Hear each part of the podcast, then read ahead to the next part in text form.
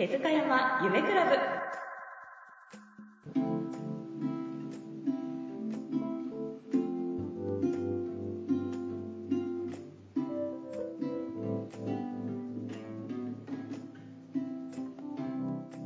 この番組は30年後の幸せな街づくりを目指す戸建てとリフォームの会社株式会社手塚山夢工房の提供でお送りします。株式会社手塚山夢工房は大阪の阪海電車姫松駅すぐ。リフォームや戸建ての相談会を受け付けております。ぜひ気軽にお越しください。新築とリフォームの会社手塚山夢工房がお届けするビジネス系ポッドキャストです。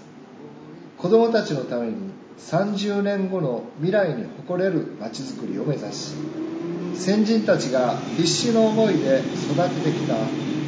日本の大和心を未来へとしっかりつないでいきたい。そんな思いとともに語ってまいります。今回は第11回です。いろいろありまして久方ぶりの番組収録です。早いもので夏が終わり秋の秋の気配がしてまいりました。今年の夏皆様はいかがお過ごしでしたでしょうか？手塚山夢工房は8月の20日でカフェ営業を一旦休業することにいたしました。その代わりといたしましてただいま卵かけご飯カフェなるものを営業しております。不定期ではありますが朝7時から営業しておりますのでお近くの方はぜひいらしてくださいませ。その卵かけご飯で使うお米やお塩、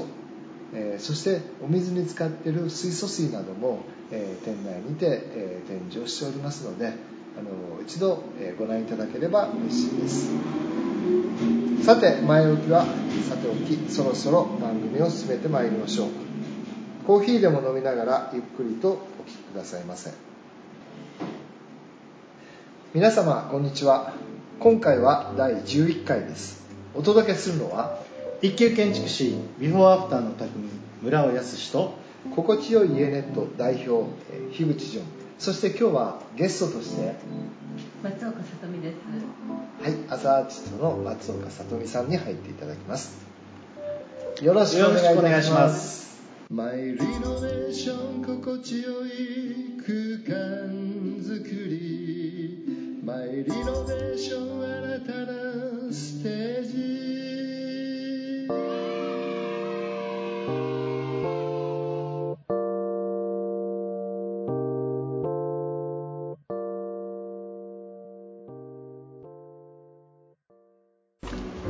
前回の収録から大体2ヶ月ぐらいが経つんですけれども、はい。まあ、その間のあの、えーやあったことそれからあの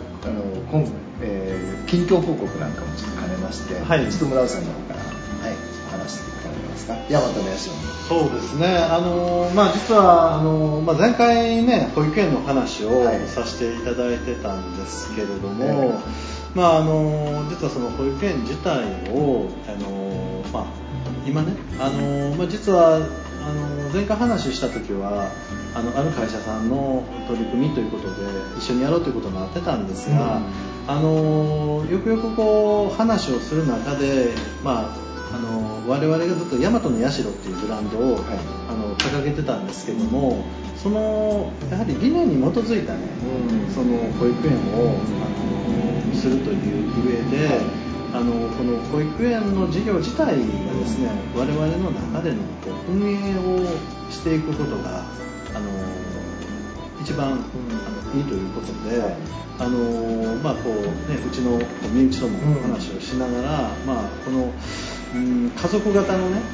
なんか理想の保育園を、あのまあ、作っていこうと、はい。まあ、そんなあの話になっておりまして、はいでやはりこう、あのこう僕らがずっとやまあこう大和の社で大切にしている、まあ、大和魂ですよね、日本人のやはり大切なあの心みたいなものをやっぱり根付かしていく上でねあの子どもたちを育むこと。そしてその子どもたちをえー育てる、まあ、お母さんたちをやはりこう、えーもうこう一緒にですね、ええー、成長していくことが、あの大切だなというふうに思ってます。は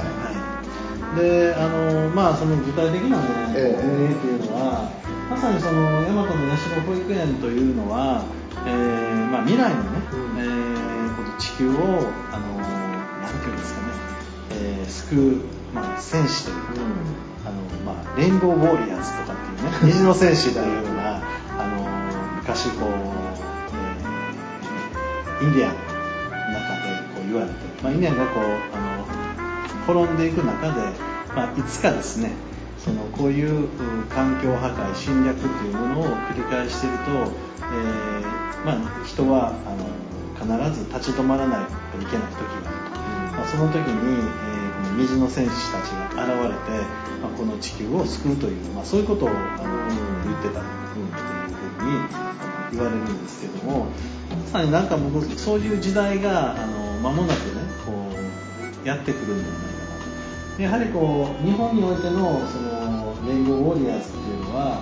この国の本当のこう力みたいなものをっぱりこう身につけた子どもたち、えそしてそれを育むあのお母さんたちがあのそこからこう生まれていくんではないかなというふうに、まあ、そんなふうに考えています。えー、でまあ、よくね僕らがあのこの、まあ、五徳っていう言葉をねお話をする五徳っていうのは、はい、5つの徳ですね。えー、徳っていうのは道徳の徳ですね。そうですね。でこれはあのまあ、えー、中国の方のね、えー、あの孔子の方がおっしゃってた中にこう仁義勇なんていう言葉はよくこうあの向こうから伝わってきたあの考え方なんですけども、えー、その仁義勇という仁知勇ですね。仁知勇というものプラス、まあ、信心の真に誠っていうこの 5, 5つのね、こう心みたいなものが僕はこう非常にこう大切でやはりこのその心をですねやはりこう育んでいく、うん、それはまああの、えそれに関わる、まあ、お母さんえそしてお父さんそして地域とともに、え子どもたちにやっぱりそういうあの、えー、心っていうものを、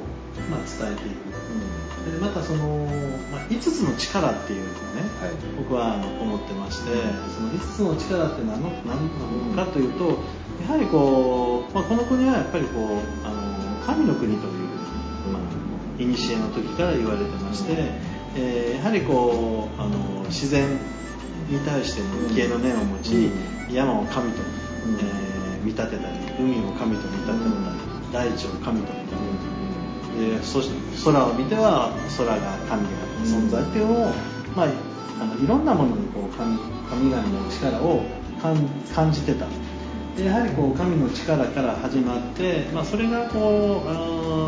今度は愛の力愛の力っていうのはやっぱり人を育んだり人をあの許したりとか人を助けたりとか人と調和する力。それが、まあ、あの愛の力になっていくと思うんですけどもその愛の力。そして、えその光の力、うん、光っていうのは、えー、見えるようで見えない。で瞬時にこう何かがあの変、えー、瞬間的にこう移動していくすごいスピードで。これは何かというとまさに僕はこれは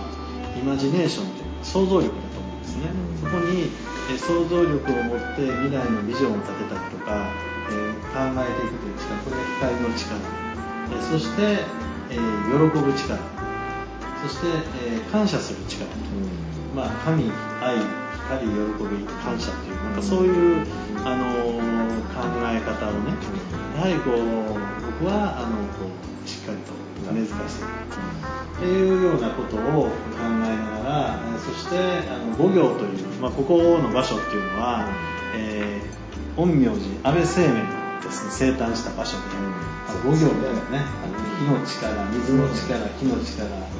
金の力土の力。これはもうねまさに地球をあの構成している力で、まあ、実はこれは食べ物にも全部あのありますよね五行。ってますね、えー、だからなんかこういうねあの五行の力、まあ、五徳五行五力というこの 5, 5つのね、えー、このあの 3, 3つのですねこの、えー、カテゴリーをやはりこうしっかりとね、えー、根付かしていくと、まあ、それをあの大和の社の保育園というものの中に入れながら、うん、えー、こう子どもたちを、まあ、育んでいくという、まあ、そういう、えー、ことがありました。でそのやはりその約、まあ、40名ぐらいの規模のあの保育園なんですけども、うん、あの基本的にはですねあの、まあ、0歳から5歳までの子を、えー、この縦割りということで、まあ、7人ぐらいで一応35ですか、うん、えー、7人から8人ぐらいの家族のような、えー、構成でずっとこうそれを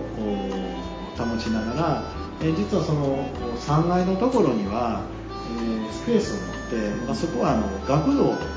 作りたいな学童保育。学童ですね。だから えー、6歳から12歳までですね。小学校 そうですね。だからね12歳までがね一つ子,、子供を育てる一つのポイントだと思うんですね、で12歳までに今言ったように五徳と五行と五力というものの力を、え持つことによってこれがもう本当の、えー、男であれば大和魂。で女性であればその大和なでしこっていうんですか、やっぱりそういうふうなあのこう素養みたいなものをね、子供たちが持って本当に神を中心に愛と光と喜びと感謝の中で生きれるというなんかそんな力があの持つことによってまさにそういう子たちがあの未来のあの虹の戦士になっていくんじゃないかなという、まあ、そんな風にあの思うんですね。で、えー、その、まあ、学童ではあのここでねちょっと面白い仕組みを考えていきたいなと思ってるんですけども、はい、まあ、保育料はね、はい、あの絶対かからないようにしたいんですよ。ですから、まあ、もちろんあのこれは国の補助金ももらえますけども、うん、でもそれプラスやっぱり食を食はねやっぱりね無農薬のね、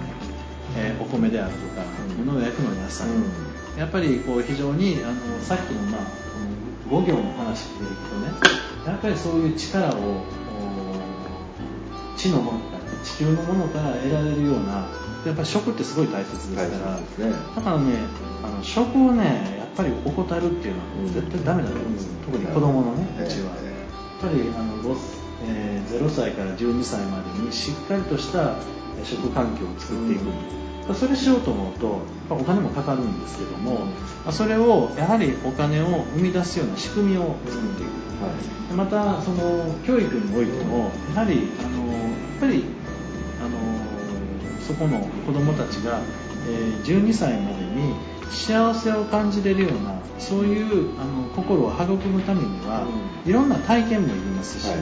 えー、そういうチャンスというかね、いろんなことにチャレンジできるチャンスがあのあればいいなと思いますのでやっぱりそれにはやはりお金であったり人の力というのが必要なので、まあ、そういうものをやはりこう生み出すようなそういう仕組みを作りたいなというふうにうん、例えばどんな仕組みなんですか？えっとね、まあ、実は今僕らここでね、この、まあ、大和の社の中でブランド作りをしている中で、はい。えー、まあ、一つの例ですけども、うん、えー朝ってありますよね、はい、植物の。朝ですね、はい、でこれはあの、えー、古の時から、うん、この、まあ、天照大神のそれをね、まとって、うん、やっぱりこうあの昔のあの、まあ、いわゆる神事なんかあさって必ずありましたし、で戦前までは非常にこの繊維として非常に使われていました、で食食用としても使われながらぱりこう我々日本人の中で非常にこう生活と密着してたものなんですけども、まあ、今はあのね大麻の、えー、いわゆるこう取り締まりの中で規制はされているものの、まあ、実はその朝の部分っていうのは、えー、茎の部分っていうのは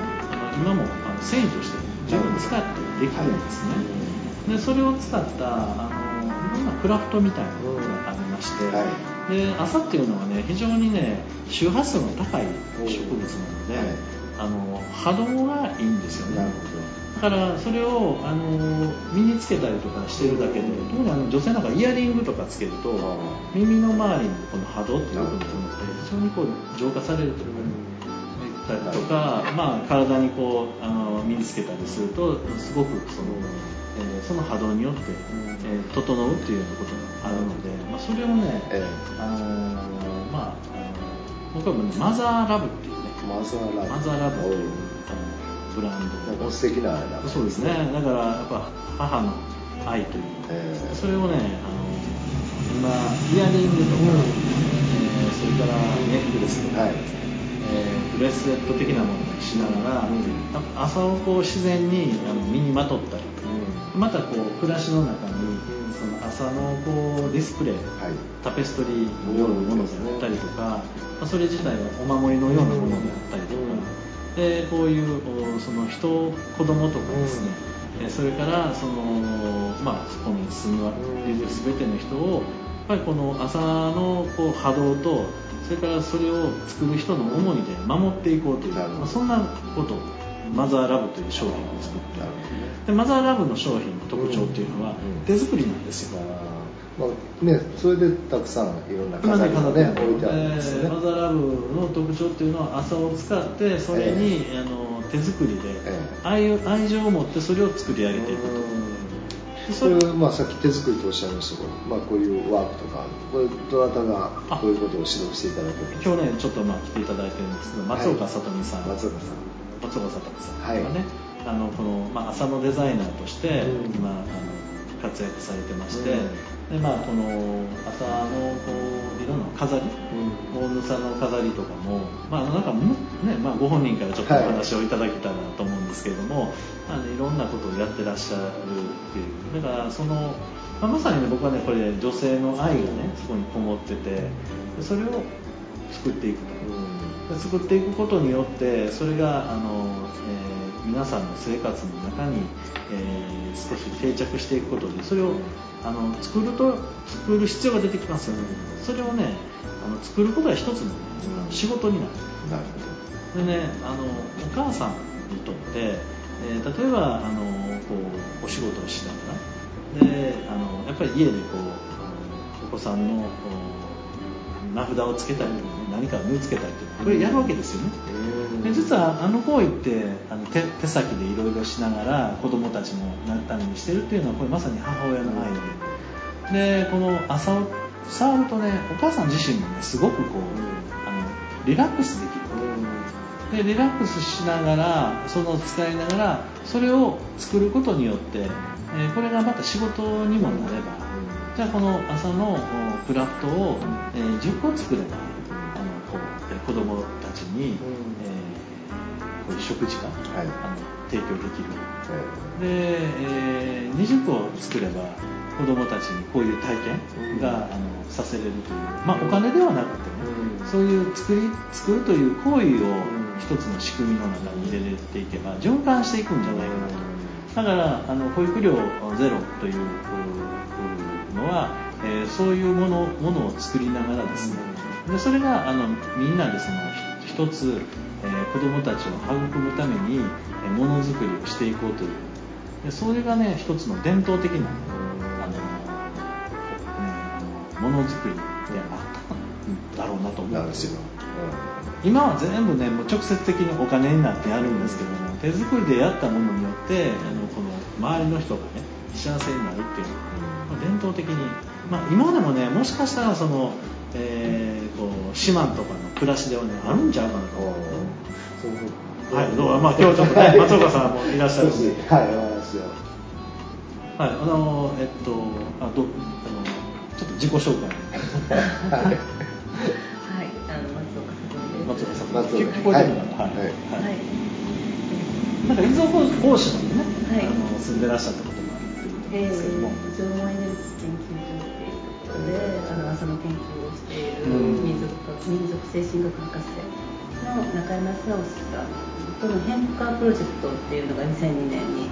あのヘンプあの朝の油で北海道から沖縄まであの渡するっていうようなそのプロジェクトのご縁からあの、まあ、朝のことっていうふうなこととかまたその、まあ、自分自身が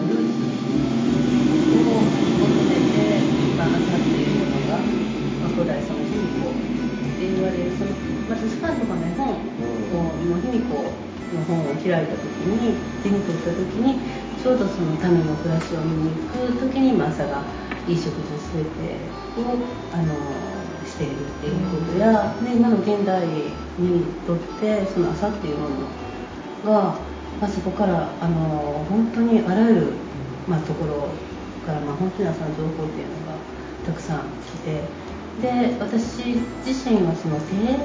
のその手当てっていう、はい、うん、あの本当にゴッドハンド神の手って言われる、そのまあ手から出出てる熱によって本当に体のそういうこうあのいろんな滞りとか、まあ、不思議な神秘な力っていうふうなことがあの朝っていうものに触れることによってよりそれが発揮されるっていうことや、まあ、朝の植物っていうものが、まあ、本当に今海外ではもう医療大麻として、うん、もう本当に今がんも本当にあのいやまあ今日本ではその葉っぱとかお花が大麻取締法で禁止されているんですけど、まあ、この陳皮の茎の部分はもともと神社での払い清めの、まあ、本当に触れるその触れそれに触れるっていうことが基本の払い清めっていうことで、でそのそれからその初めて神様とのことっていう神事をするっていうのが、まあ、本当に神事の作法であるっていうことやその、まあ、日本その神道の中での大払いのりとっていうその、まあ、大払いの中に込められている、その、まあ、世の中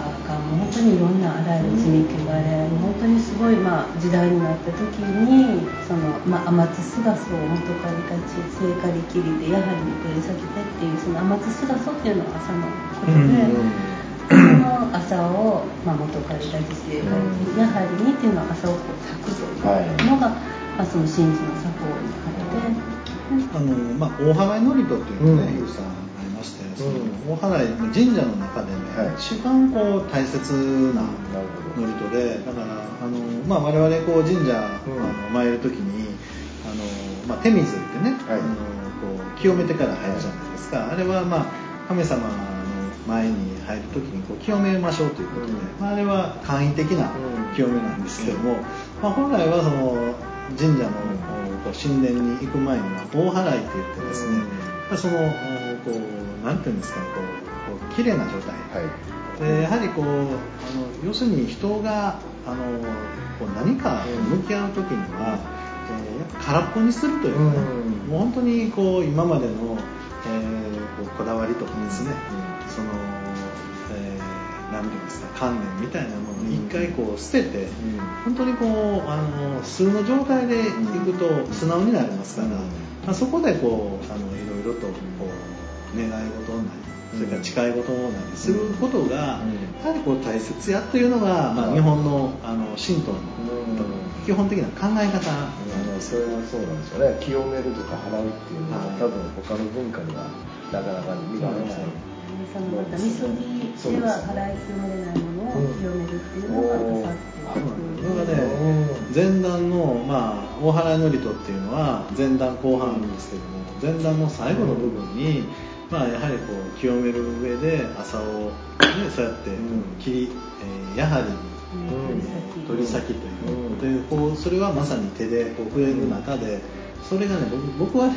すいませんすぐにねそれ波動に結びつけるんですけども、まさにこの朝の茎をあのやはり取り裂いた時にその朝の波動がねあのバーッと伝わると思うんですね。でそれがまさにあのこう払い清めるという力になっていると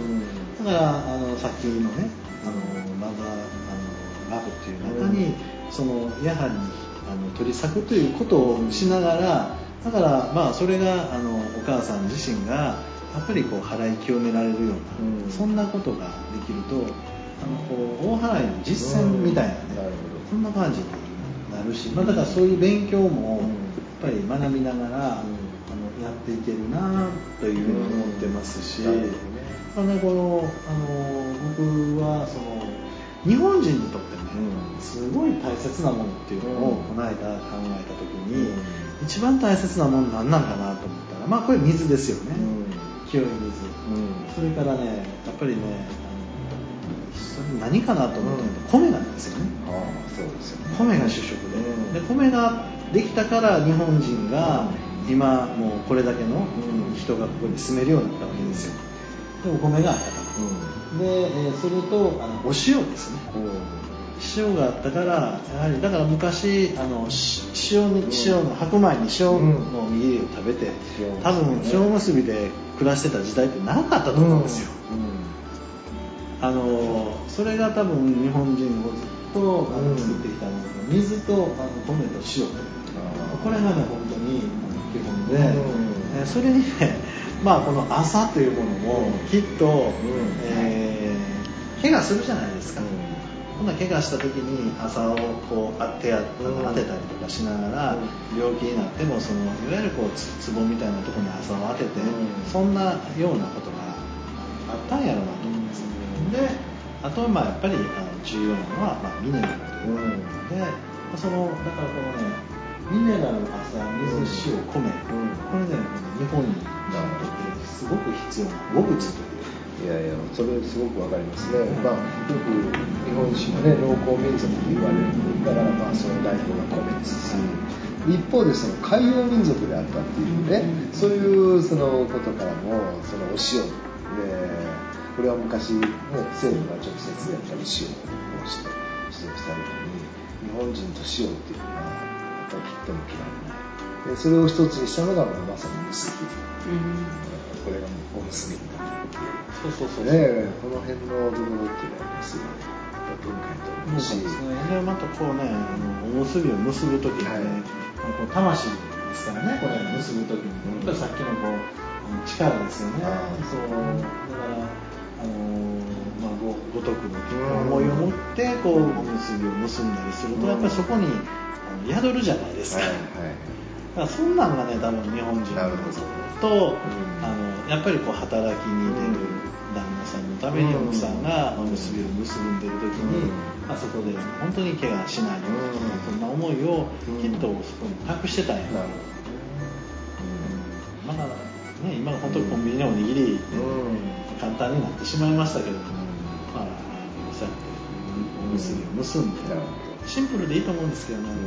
だからねなんかこう変変なお米を作るよりはもう無農薬のね、しっかりとしたお米でいいお塩を作るおにぎりの方がなんかええなと思うんですけどね、うん、まあ以前からねおっしゃってるようにただ家をねこう作るだけではなくてその文化とか精神とかねこういったものもしっかりとやっていくっていうのがやっぱり大和の社とそうですね。そのやっぱ形になってるのが、まあ、これから形にしていこうというのは家とそれからその子どもたち次の子どもたちに対しての教育事業ですし。そうですね。やっぱりあの家いうのは、うん、あのやはりあのそこに戻ってきて、やっぱりあの元気になる場所だと思うんですよ、だから元気になるっていうことは、結局そこで体を休めるということ、それから心を整えるということ、えー、そしてそのやっぱり愛を感じるというかね、やっぱりあのこと。でやっぱり愛を感じるというのは人と人がやっぱりこう向き合う、だからダイニングテーブルでこう家族が向き合って、やっぱりそこであの触れ合った時に初めてえー、そこにこう愛の波動が生まれてそこからやっぱり新たな、あの想像力とか力が湧いてくると思うし、やっぱりそういう場作りが僕はもうあの家づくりだと思うので、じゃあどの場所に、えー、人が集まって、えー、そういうふうに向き合うか、でまたそれをやはり天と地というかねその天と地のエネルギーみたいなものをやはりこう通すための空間、それは庭であったりとかえー、その、うん、まあ、こう開口部っていうことになるかも。分かりませんけどもやはりそういうエネルギーがやっぱり循環するようなあのそういうような場所がある、うん、でやはりこう神棚とか仏壇、えー、そしてやっぱりこう、えー、正常な場所っていうねそれをこう作ることによってやはり常にこう、えー、そこがきれいであってやっぱり人の心が映し出すような場所があるっていうこと。それから、えー、それぞれがえ体を休める場所があって蘇る体を休めて蘇る場所があるということ。体を清める場所があるということ。そういうことがやはりあのこう意識してねやっぱり一日一日のあの暮らしの中に実は幸せってあると思うので、えー、清める時は清める、えそしてこうこうコミュニケーション愛を確かめる時は確かめる。体を休める時は休めるでやっぱりその日々に、喜びを感じそして感謝の心でこう循環さすような、まあ、一日の暮らしがね、やっぱりその家の中でできていくという。だからその家が、えー、こう整ってないと、なかなかこう感謝するところまでいかない。喜びにもいかない、で立てて終わりじゃなくて、まあ、日々に喜びと感謝があの生み出されるような、まあ、そういう暮らし方、そういう家をねやっぱり作っていくっていうのが、やっぱりすごくあの大切だなというあの思いますけどね。うん、でそうですよね。うん、ただ暮らす暮らしの提案まであるいは日本人がね昔から培ってきたようなそういうところを取り戻してもらうような舞台としてね、うん、家づくりっていうのがまさに大和の社かなそうですね。だからやっぱりまあこれね樋口さんの専門である、まあ、風水とか、うん、その方法行為っていうのも関係するしそうですね、えー、やっぱりこの僕はまだ宇宙のね、うん、このリズムみたいなものっていうのもあると思いますし、そうですやはりもうまさにその宇宙のエネルギーそしてこう地球のリズムみたいなものをやっぱりこうちゃんとこうそれと対応できるような、まあ、そういう、あの住まいっていうのは、まあ、本当に、あの神社の上にこう地義っていうね、はい、あるじゃないですか、あれねまさにね、うん、あの天に対してのねアンテナみたいなもの、ね、なるほどね。だからここに、えーと、地位がこれは女性の神なのか男性の神なのかって示してるわけですよ、うん、そうですね、あの空から見ても分かるわけですよね。そうですね。それが切り方が違うんですね、やっぱりそこにねなんかこうエネルギーが降りてくる。ピラミッドもそうじゃないですか、はい、とんがっててね、うん、なんかそこにこうエネルギーが落ちてくるだからそういうねなんかあの場所、うん、でそこにあの天からのそういう力みたいなものが、あの入ってくる、うん、でその入ってきたエネルギーをやはりあのこう暮らしの中にこうあの入れていくっていう、うん、そういうのが、ね、あってね、まあ、今あのピラミッドと神社をね、はい、あのミックスしたようななんかそんなあの空間をですね あの考えようと思ってるんです。けど。はい、はい、ありがとうございます。はい、まあ、ということで、まあ、あのね、あの、この、ね、今日は、あの、朝の松岡さんにも、えー、ちょっとご参加いただきましたけども、まあ、あの手塚山夢工房ですね。あの、まあ、大和の社ということで、はい、えー、まあ、保育の所を、まあ、作り、えー、人が、えー、こう幸せに暮らせる舞台を、え整えていきながらまたその住まいというものをですねやはりあの人々の日々の暮らしが豊かになる、まあ、そういうあの住まいの提案まあ、これからもしていきたいなというふうにあの思っておりますので、はい、はい、こんなところでよろしいでしょうか、はい、ありがとうございます。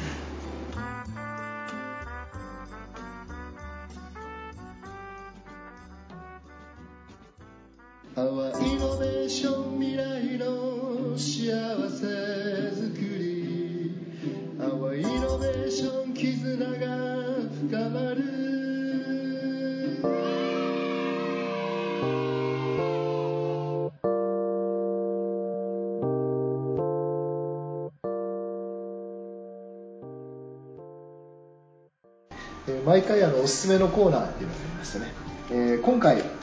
おすすめのコーナーとして村尾さん。はい。あの、まあ、ちょっとね、あのテスト的にね、えー、あのここの姫松のスタジオでね、うん、えー、卵かけご飯を。ちゃいいですよね。出しましたですよね。これね、あのまあ今までねずっと僕らマルシェとかをやってきてたんで、はい、その集大成としてね、はい、まあさっきの話になりましたけど、まあお米と塩と水、うん、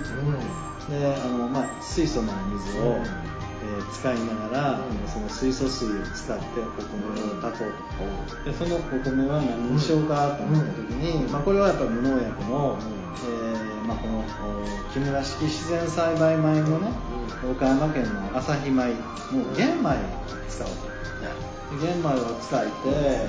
これを、まあ、ちょっと岩戸の塩で、あのこのね伊勢の二ヶ浦の岩戸の塩を使って、えー、そのミネラルを入れながら、まあ、そこに、まあ、お醤油をかけてで、えー、厳選の卵を入れて、まあ、卵かけご飯をということで、その上に海苔をかけて食べるんですけども、これがまあすごくあの最近ハマってまして。大好評ですねえーもう最近あの毎日のように、はい。卵かけご飯食べるんですけども、このね。でもね改めてこの木村式自然栽培米、うん。この朝日米の玄米をね、いいなと思ってまして、やっぱりあのすごい調理もいいし、でまあ、今回その、ね、あのお塩とか、それから、まあ、お豆腐なんかもね、あのこう一緒に、えー食べるようにしてるんですけど、まあ、非常に体がね喜んでる。でやっぱりこのね玄米食っていうのはあのいいなと思いますので、あのこの、えー、木村式自然栽培の朝日米の玄米、え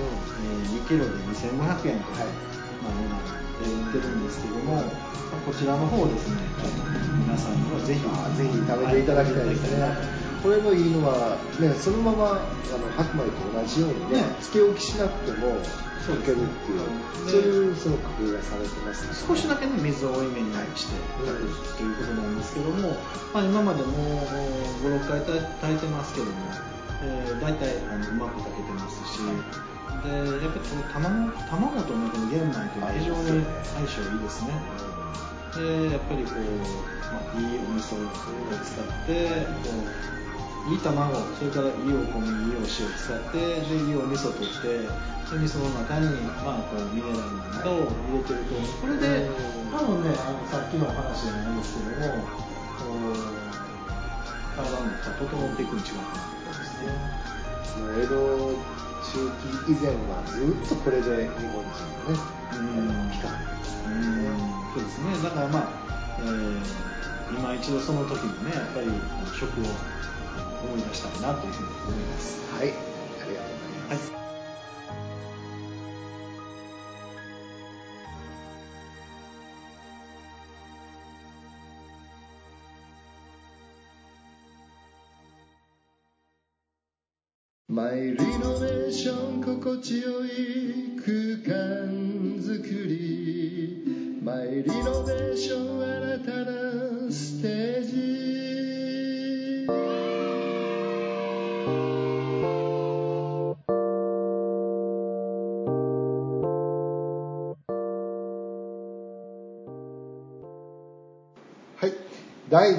回はこれで終了です。次回もぜひ聞いてくださいね。ありがとうございました。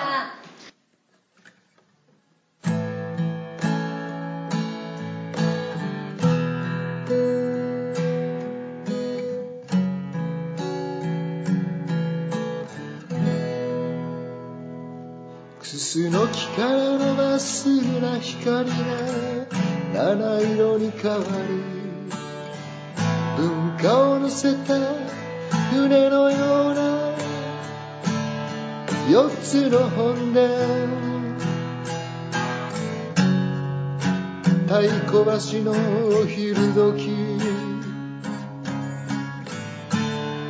柏で響く。ここの水が澄めば人も住みよくなる。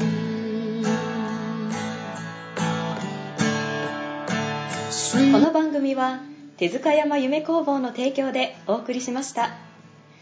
また次回もお聴きください。